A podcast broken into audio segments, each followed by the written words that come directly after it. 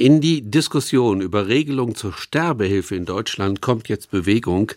Zwei Abgeordnetengruppen im Bundestag haben ihre jeweiligen Initiativen jetzt zu einem gemeinsamen Gesetzentwurf zusammengeführt. Dieser zentrale Entwurf sieht vor, dass Ärztinnen und Ärzte künftig Volljährigen ein Arzneimittel zur Selbsttötung verschreiben dürfen, die ihr Leben aus freiem Willen beenden möchten. Und dazu sollen Voraussetzungen zur Beratung und Aufklärung geregelt werden werden. Über eine mögliche gesetzliche Regelung soll dann noch vor der Sommerpause im Bundestag abgestimmt werden.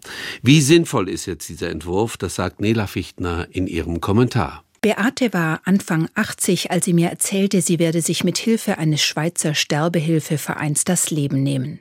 Sie litt unter chronischen Schulterschmerzen, die Behandlung half wenig. Doch diese letzte Reise zu organisieren war kompliziert.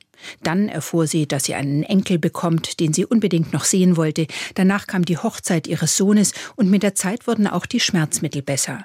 Beate verbrachte noch einige glückliche Jahre. Das Beispiel zeigt mir, dass Lebensmüdigkeit wieder vergehen kann, wenn sich Menschen kümmern und wenn es ein paar Hürden gibt, die der Zeit die Chance geben, physische und psychische Wunden zu heilen.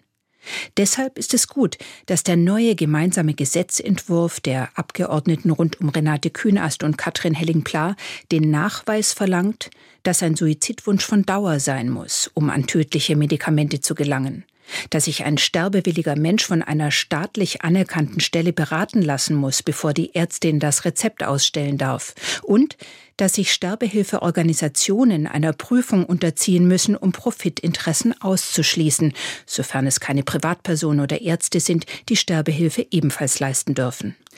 In dem alternativen Gesetzentwurf der Abgeordnetengruppe rund um Lars Castellucci werden diese Hürden noch höher gesetzt. Zu hoch, wie ich finde. Denn dieser Entwurf sieht ein grundsätzliches Verbot der Suizidbeihilfe vor. Wer den Suizid geschäftsmäßig fördert, kann für drei Jahre in den Knast gehen, wer dafür wirbt, für zwei Jahre. Das widerspricht dem Urteil des Bundesverfassungsgerichtes. Demnach schließt das Recht auf Selbstbestimmung auch das Recht auf frei gewähltes Sterben ein und das Recht dabei Hilfe in Anspruch zu nehmen. Der Entwurf der Castellucci-Gruppe lässt zwar Ausnahmen zu, nämlich die Suizidbeihilfe durch Angehörige oder nahestehende Personen, nachdem sich die sterbewillige Person mindestens dreimal von fachkundiger Stelle hat beraten lassen, doch diese Ausnahme ändert nichts an dem grundsätzlichen Widerspruch zu unserem Grundgesetz und dem darin verankerten Selbstbestimmungsrecht auf Leben und Sterben. Der heute vorgestellte Gesetzentwurf scheint mir dagegen ausgewogen zu sein.